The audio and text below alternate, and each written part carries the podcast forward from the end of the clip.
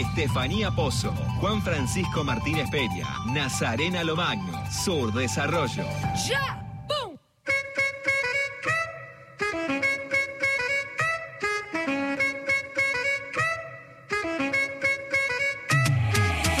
Mezclados, somos mezclados, la misma historia con otro sabor. Venimos. de Buenas noches, 23.04 de la noche de este jueves 26 de noviembre que pasará la historia como el día en el que la Argentina despidió a uno de sus máximos ídolos populares. Argentina tuvo muchos ídolos populares, ídolas populares también, pero sin dudas el que despedimos hoy en términos históricos rompió todo, rompió todo en la Argentina, rompió todo en el mundo, rompió todo en nuestros propios corazones. Así que este programa, que es un programa de economía en general y es un programa de historia, ustedes saben, esto es Surdesarrollo, el programa del Centro Cultural de la Cooperación, va a estar dedicado a, sin dudas, uno de los más grandes ídolos de este, de este país, que es Diego, Armando Maradona. Hace un rato nada más, hace unas horas, fue el eh, cementerio, el, entierro de su familia, un- un- una, una ceremonia muy íntima en el cementerio de Bellavista. Un día intenso, complejo, lleno de imágenes que no hubiésemos querido ver y para eso, ustedes saben que este programa en general eh, somos varios adentro del estudio. Está Juan Francisco Martínez Peria, que hoy no está, pero le mandamos un beso. Sí está Nasa Magno. Buenas noches, Nasa, ¿todo bien? Sí. ¿Se puede decir bien o no? Qué sé yo, bastante conmovida, la verdad, ¿no? Me parece que Diego Armando Maradona es una figura que con sus contradicciones y todo lo que quieras, eh, el tipo fue un hilo conductor eh, de toda la sociedad y fue sumamente transversal a todas las generaciones. Me parece que si podemos encontrar eh, uno de los pocos puntos en común que puede tener una persona de 70 con una de 40, conmigo de 22, digamos, me parece que una de ellas cosas es Diego Armando y, y- y claramente, como bien decías, es ícono de la cultura colectiva, de la cultura popular. Eh, entonces, la verdad es que me parece que a nivel nacional es una pérdida muy difícil. Eh, creo que en este momento es como que todos perdimos algo, una pequeña parte de, eh, de nosotros cuando se va Diego, así que bueno, la verdad es que Día complicado. Bien, sí. Día complicado. Bueno, ustedes ya conocen esta voz que les voy a preguntar, que les voy a preguntar, que les voy a Y presentar. si son las 11 de la noche. Sí, usted la me verdad disculpa. que. No, la disculpo, la disculpo, la disculpo. Bueno, ustedes la conocen porque está al aire de Nacional, es una de las voces deportivas y una de las voces de esta radio, una amiga además. Y si no la conocen, la van a conocer ahora porque ella es Natalia Maderna, Natu Maderna. Un placer, Ay, qué lindo este momento. un honor, en este una estudio, emoción. aparte. no te puedo explicar. Ay, qué lindo. Yo sé que a la gente quizás no le interesa demasiado, pero ojalá le llegue Puede ser. parte de esta emoción en un día difícil que pasarlo con, am- con amigos, con amigas, en el caso mío con Natu Maderna, sin dudas es, eh, es, es eh, un mimo que a veces nos regala la- los días difíciles. Primero, Steffi, eh, eh, hace 12 años que, que estoy en, en esta casa y verte en el estudio de, de Radio Nacional, de Nacional AM870, eh, no solo es un placer, sino también que es un orgullo, así que brindo por estos espacios. Brindo. Eh, Es un placer para mí, es, es uno de los estudios que más cojilla en la panza me hace. Te tengo No, que no, es ¿eh? hermoso. eh, y, y- y no lo dimensiones porque si no ahí sí empieza a, a dar. No, yo Deja. digo que soy bastante no, inconsciente no, con estas tal cosas. cual. Sí, sí, sí. Este, y mm, hoy, hoy, ayer y hoy me parece que fueron días en los que una necesitaba estar con, con amigos, ¿no? Como con amigos cómplices, eh, con amigos que, que entiendan el dolor, que, que entiendan la angustia y también que, que lo podamos entender desde otro lugar que, que militamos nosotras, como es el feminismo, ¿no? Y, y también empezar a, a- a discutirlo desde ese lugar. Y, y me parece que, que está bueno darnos esos espacios, eh, porque es una dimensión en la cual Diego no está muy explorado, digamos, ¿no? Como que a las feministas siempre nos dio un poco de miedo, ¿no? A, Es una abrir esos debates. Exacto, es una figura de esas que decís.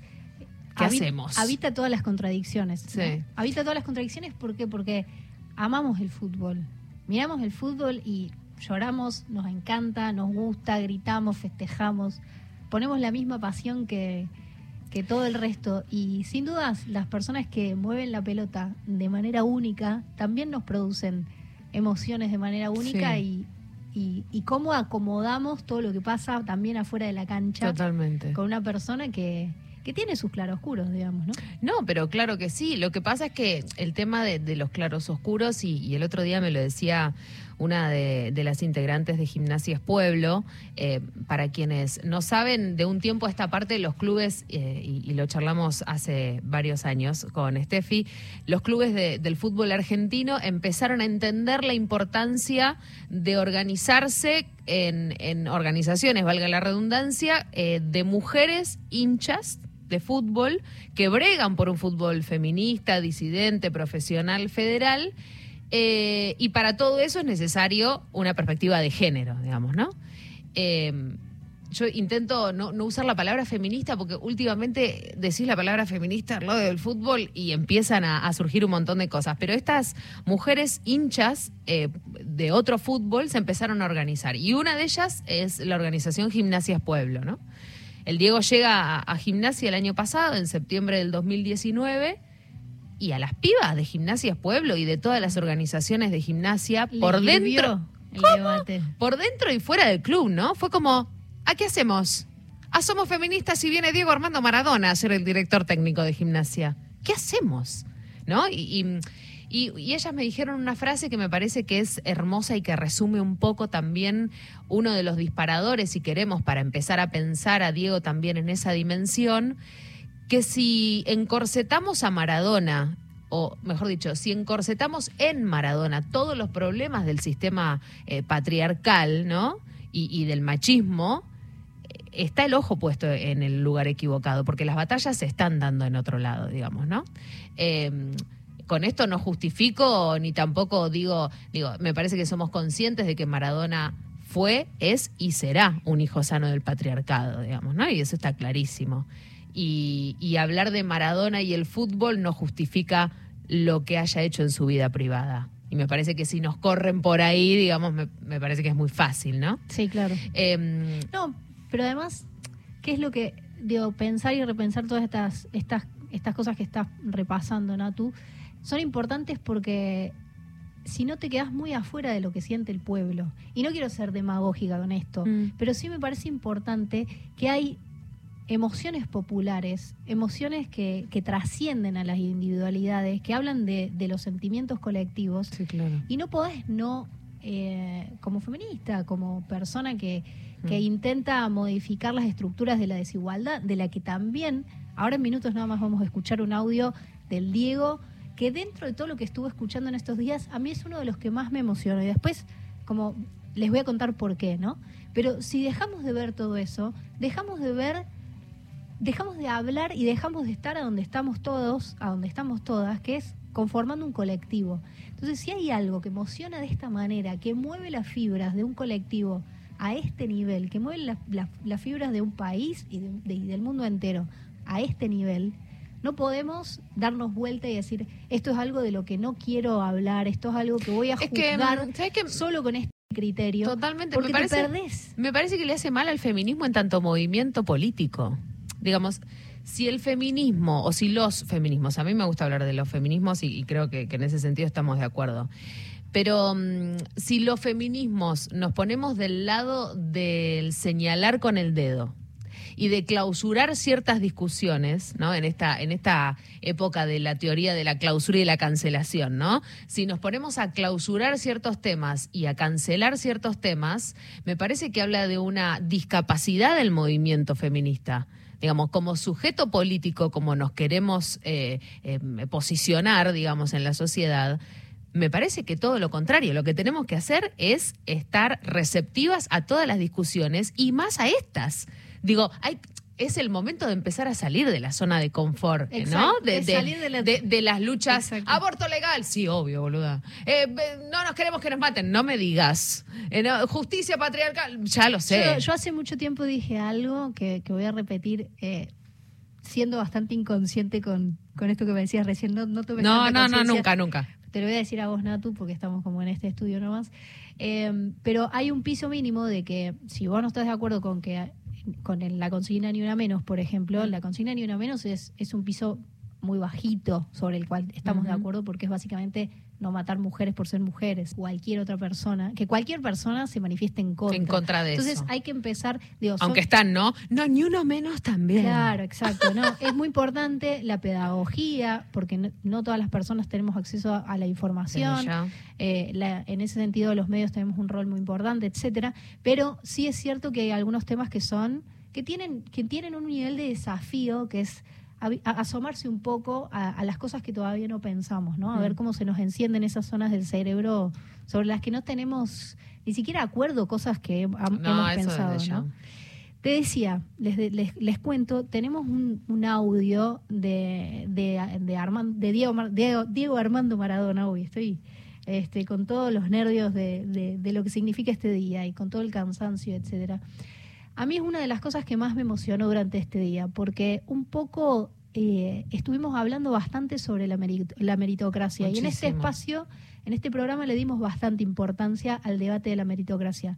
Y creo que este, este audio en particular muestra un montón de cosas que me gustaría que lo llevemos hacia ahí. Mirá lo que decía Diego Armando Maradona hace muchos, muchos años. Argentino Junior me alquiló un departamento 10 minutos de, la cancha. Ese fue el cambio grande para la familia. Estaba en Capital, pero todo nuevo. Fuimos a vivir todos ahí. Éramos ocho. Mis padres eran personas humildes. Fue emocionante y muy lindo. Desde los 15, Diego apoyó a toda la familia. Mucha carga para una sola persona. El relato de cómo una, una casa, una tener a dónde Ni más ni menos, ¿no? una casa. ¿Sabes Como qué? eso le cambia la vida a toda una familia. Uf. Y un poco es lo que, lo que hablamos siempre de, de cómo el, el sistema económico genera desigualdades que son estructurales, que no se, por supuesto que no se resuelven de un año para el otro, pero que son desigualdades que produce el sistema y que no hay ninguna otra manera de que si no hacemos algo para que ese sistema cambie, va a seguir generando este tipo de relatos. Y entonces lo que pensaba es, este debate de la meritocracia, de que vos podés hacer todo lo que sea necesario, o sea, digamos que vos podés tener todo si sos lo suficientemente bueno. Maradona es una, es una figura que podría ser tomado por este self-made man, ¿no? Por este hombre hecho a sí mismo porque salió del barro sin nada y consiguió un montón de cosas. Pero justamente es una de las figuras que todo el tiempo hizo hincapié en la necesidad de que de romper este sistema que genera las desigualdades estructurales. Te cuento una anécdota muy chiquita que hoy yo no me la acordaba y que tiene que ver con esto. Bueno, de- anécdota del Diego, bueno, dale, qué original Natalia, pero me parece que, que va de la mano con esto, ¿no? Que eh, va a continuación de ese audio. Cuando Diego vivía, eh, no sé, en un country o en un barrio cerrado en el que vivía también Franco Macri y eh, eh, Flavia Palmiera. Y entonces parece que, bueno, eh, había mucho ruido en la casa de, de Diego Armando. Era, era mucho- Era mucha ruidosa, cumbia. Era ruidosa. Había mucha cumbia. Vamos mucha a decir que era ruidosa. Y parece que Flavia estaba muy nerviosa. No, ese ruido no la dejaba descansar, no la dejaba dormir la siesta. No hay paz acá. No hay querido. paz. Acá no se puede descansar en paz. Y entonces el Diego un día no tuvo mejor idea que caer con un camión. Pero te estoy hablando camión barra acoplado, ¿no? Y lo puso en el medio, como si te dijera en la calle principal del country, vamos a decir una cosa así.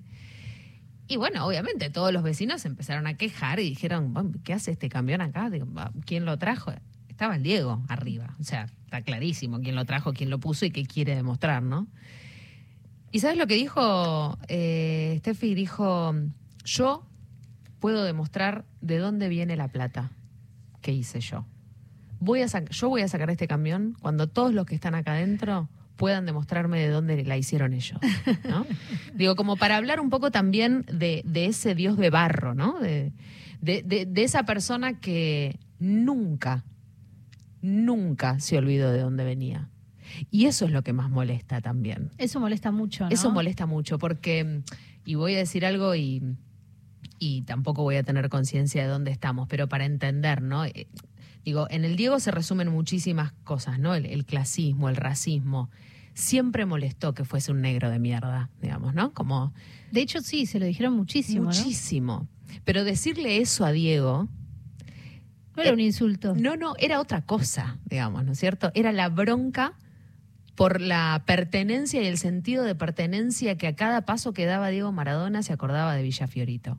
Y eso es un montón, porque ¿por qué no te olvidas si, como decía él, de una patada en el culo me fui a la cima del mundo? ¿No? Entonces, ¿cómo haces? Digo, y, y- y esa frase, ¿no? Digo, ese proceso me parece que es el que hay que entender, ¿no? De Fiorito a la cima del mundo en una patada. Bueno, Sí, eso sí. es un montón para un Y pibe. era una patada literal, ¿no? No, no, en una patada literal. pero patada pero en una aparte, pelota. Steffi, digo, eh, eh, el jugar por el pancho y la coca en Diego fue real durante mucho tiempo. Pero también, en muy poco tiempo, a los 16 años, adentro de la cancha, Diego Maradona ya era Diego Maradona, ¿no? Claro. Con 16 años, digamos, ¿no? Y a nivel deportivo, una cosa que, digamos, si, si uno repasa los diarios de, de hoy, las tapas de, de- de hoy, había tapas escritas en idiomas que no sab- yo no sabía ni siquiera Que- qué que idioma existían. era.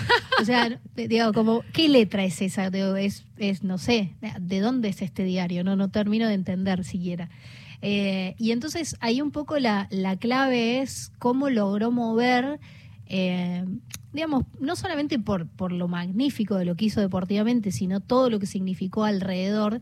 Y, y vamos a hablar en un rato, porque eh, si hay algo impresionante en Maradona fue, y lo dijo Lula, es que fue un gran político también.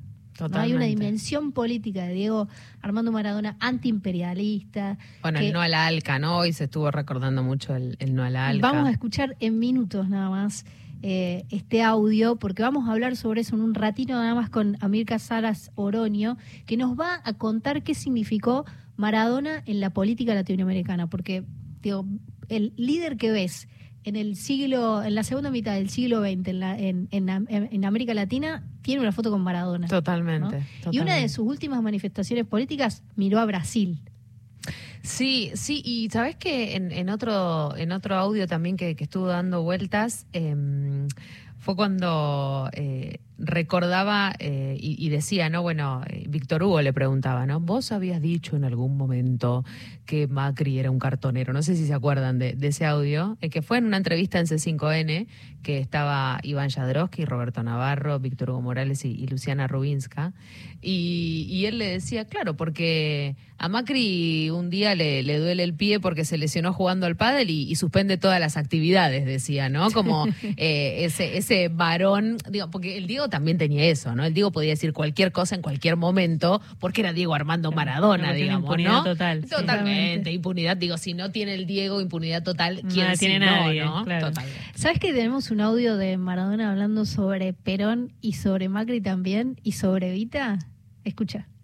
El pocho era para nosotros todo, o sea, lo que hablaban mi- mis padres, lo que hablaba mi, mamá, lo que mi mamá, por supuesto, evita a morir, ¿no? Cuando la, comparaban con la mujer de Dualde, mi mamá cambiaba el, el televisor enseguida porque decía, esta no tiene nada que hacer al lado de Evita.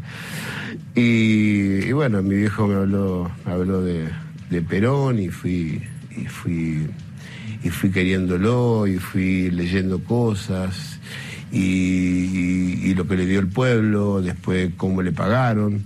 Eh, nosotros mm, somos un, país, un país bastante, bastante eh, no con mucho criterio cuando tenemos que, que- hacer cambios.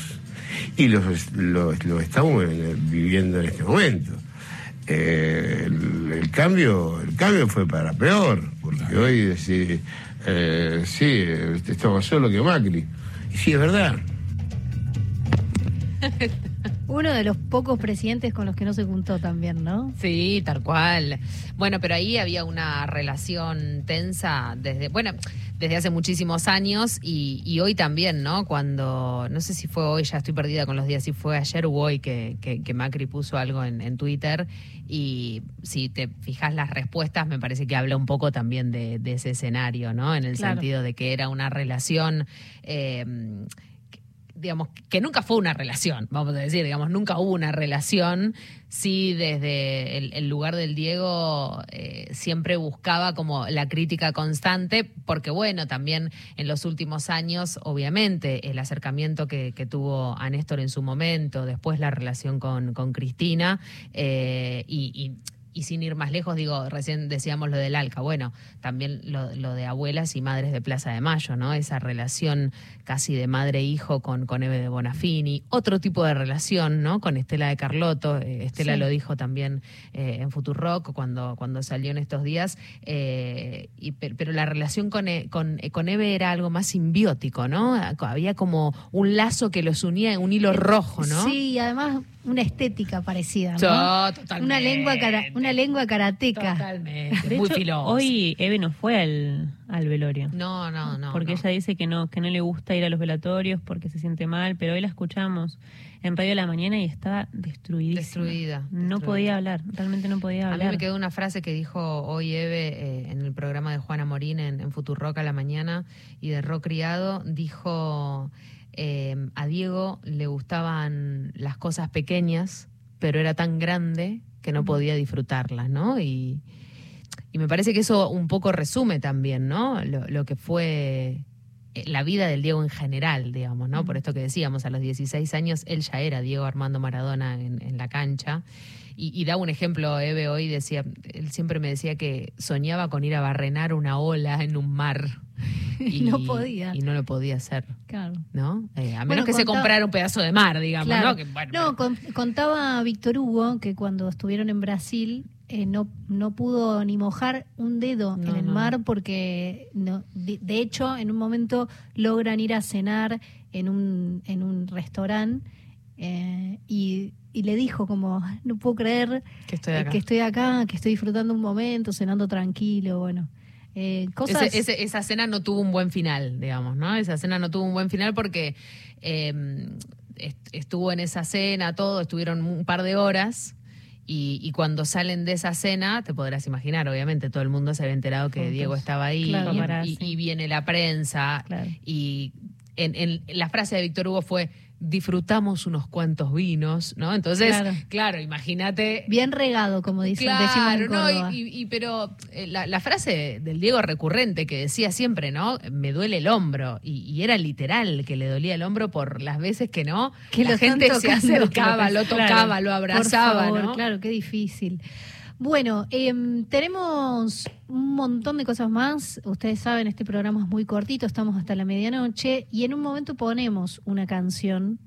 Esta canción no es de las clásicas que hablan sobre Maradona, pero sí es, podemos decir, una ligación eh, directa, Directa. entre Maradona y este artista, que es un artista muy importante de una isla a donde, eh, bueno, Maradona vivió y, y un poco tenía en su propio cuerpo una manifestación política de su apoyo a Cuba y empieza con un recitado que un poco también se lo dedicamos a Diego desde Sur Desarrollo.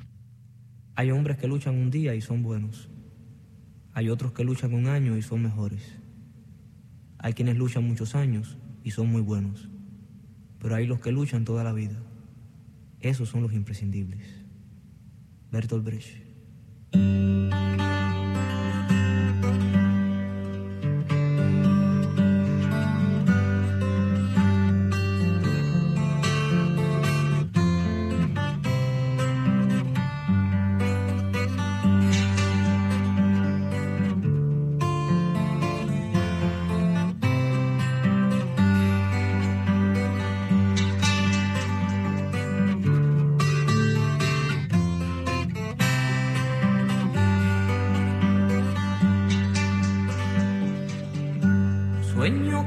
Serpientes, con serpientes de mar, con cierto mar hay de serpientes,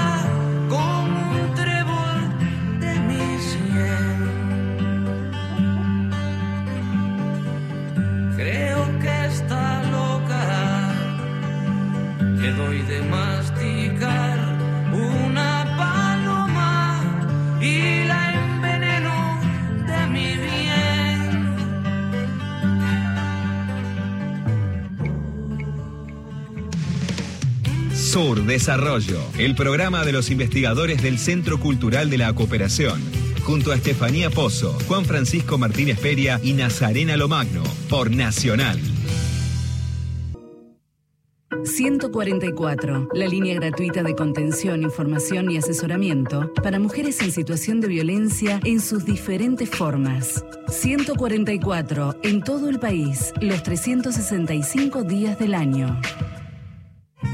Simplemente entraban a la cancha conversando entre ellos y recuperaban la pelota y se ponían a practicar en uno de los arcos mientras algunos pisaban en el medio campo para armar los equipos. Todo con afecto. Alejandro Apo. Ni siquiera nos dirigían la palabra. Suponían, y no le faltaba razón, que nosotros íbamos a rajar con la cabeza baja y el paso arrastrado. Sábados a las 14. Cuando la pelota del cañito bajaba de los cielos, era como si se acababa el mundo. Por Nacional, la radio pública.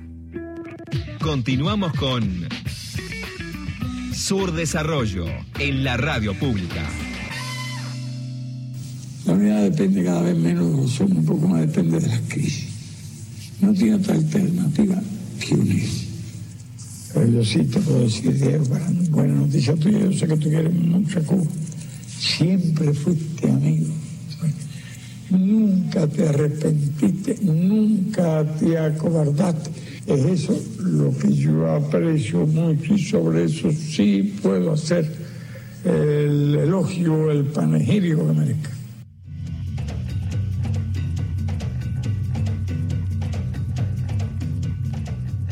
Bueno, ahí pasaba um, el, el temazo ¿no? que, que acabamos de escuchar. Y decíamos hace un rato que Maradona tiene esta pata, esta pata en la política. También, ¿no? ¿Cuántas dimensiones? ¿Cuántos Diegos se murieron? No, no, no, no, no. Es ¿No? Una cosa Es como, sí. cuántas cosas, ¿no? Que, que, eh, de las que vamos a seguir hablando. Hacíamos, se- a- afuera del aire estábamos hablando también un poco de las circunstancias. Eh, no, me imagino que ya a esta altura ustedes saben los detalles. No puedo despegarme de mi rol de periodista y un poco hacer un repaso de lo que fue el día. Eh, eh, finalmente se conocieron algunos detalles de la autopsia. Aparentemente lo que dice el, el informe preliminar es que falleció a las 12 del mediodía, que nadie de su entorno, o por lo menos eso dice el fiscal, tuvo contacto, que digo que, que llegaron, lo, lo trataron de reanimar y ahí empezó todo el, el- el intento de, de- de que, bueno, de que, de que salga de la crisis que Sí, tenía. el tema fue también lo, lo que tardó, lo que tardaron las ambulancias, ¿no? Porque después eh, dicen que tardó alrededor de 25 o 27 minutos en llegar la, la primera ambulancia y ya no había más nada que No hacer. había chances. No había chances. Claro. Estaba su, su sobrino con él, estaba también eh, Johnny, que es eh, parte de el entorno, ¿no? De, de Morla. Eh, y, y en relación a esto también de, de- de- y, y de la autopsia, eh, Steffi se hablaba, bueno, obviamente, ¿no? De, de un paro cardiorrespiratorio, porque había ya una disminución muy grosera en la capacidad pulmonar de, Claro. Diego desde hacía muchos años. Estábamos hablando como de un 38% menos de, capacidad pulmonar. eh, y ese cuerpo, ¿no? Que recién decíamos, bueno, cuántos Diegos se murieron, bueno, cuántos cuántos años vivió efectivamente, ¿no? Diego Maradona. Eh, según mis cálculos fueron 500. Miles, claro. Y se murió el mismo día que Fidel Castro. Hace cuatro años se moría Fidel Castro y por eso escuchábamos hace un ratito este, el, el audio de Fidel Castro, un poco definiendo a Maradona. Y es algo increíble lo que dice Fidel en ese audio porque dice, eh, dice sobre, si, si le puedo hacer un elogio, el panegírico de América, le dijo eh, este, Fidel Castro este, a, a Maradona, hubo una relación. Una de las fotos que más circuló también estos días fue Fidel Castro poniéndole una gorra Hermoso. a Maradona, una, una foto herm- hermosa realmente. Sabes que era inminente la autorización del viaje de Diego a, a Cuba. Eh, decía la, la- la psiquiatra y, y el psicólogo y el cuerpo médico que lo estaba siguiendo a, a Maradona, que si todo seguía bien, ya estaba hecha la, la invitación oficial. Eh, obviamente a Cuba, ¿no? Con, con todo el amor y, y el cariño que siempre le tuvo esa isla a él. eh, y, y la situación en la que estaba Diego era tan crítica que creían que una vuelta a, a Cuba y una estadía eh, médica eh, en Cuba lo, lo hubiera podido ayudar. Estuvo entre el Pero no 2000 fue. y el 2004 y después volvió unos meses y después 2005 ya eh, cerró la etapa Ya Cuba, ¿no? sí. ¿Sabías, Nati, que seguramente lo, lo podrás contar mejor, pero hay una historia eh, muy graciosa de, de- Diego y Fidel, que es que tienen un encuentro y en ese encuentro Fidel, todo preocupado, le pregunta cómo hacía para, para, para pegar un penal. Entonces el tipo le dice que, o sea, cómo tenía que hacer para embocarle, ¿no? Entonces el tipo le dice, no, lo que tenés que hacer es cuando le estás por pegar a la pelota, tenés que ver para dónde se tira el arquero y ahí justo en ese momento eh, tenés que Tenés tirarle que para el lado el contrario. lado. Claro, entonces le pregunta, ¿tenés que mirar a la pelota o al arquero? Entonces él le dice, no, no, tenés que mirar al arquero. Después pasa ese encuentro, digamos, hablan de otras cosas, no era algo así, ¿no? Por ahí lo sabes más. Y cuando él se va, cuando se separan, Fiel Castro le grita, pero pará, entonces ¿a dónde miró? ¿A la pelota o al Claro, arquero? a la pelota o al arquero. Y a mí me mató porque el chabón, o sea, hablando con Maradona, que seguramente hablaban de un montón de cosas. De hecho, que se dice que hablaban por teléfono horas y horas durante la madrugada, hablando de un montón de política y demás. Y el tipo estaba preocupado sobre cómo podía patear un hacer, penal, cómo patear un penal, cómo claro. patear un penal. Bueno, decíamos, eh, Lula lo definió como un político y uno de los, eh, podemos decir, de los momentos fundamentales de América Latina Sí, claro. post 2000 en adelante fue el no al ALCA. ¿Se acuerdan? ALCA al carajo. Bueno, Maradona estuvo ahí. Y escuchen este intercambio con Chávez.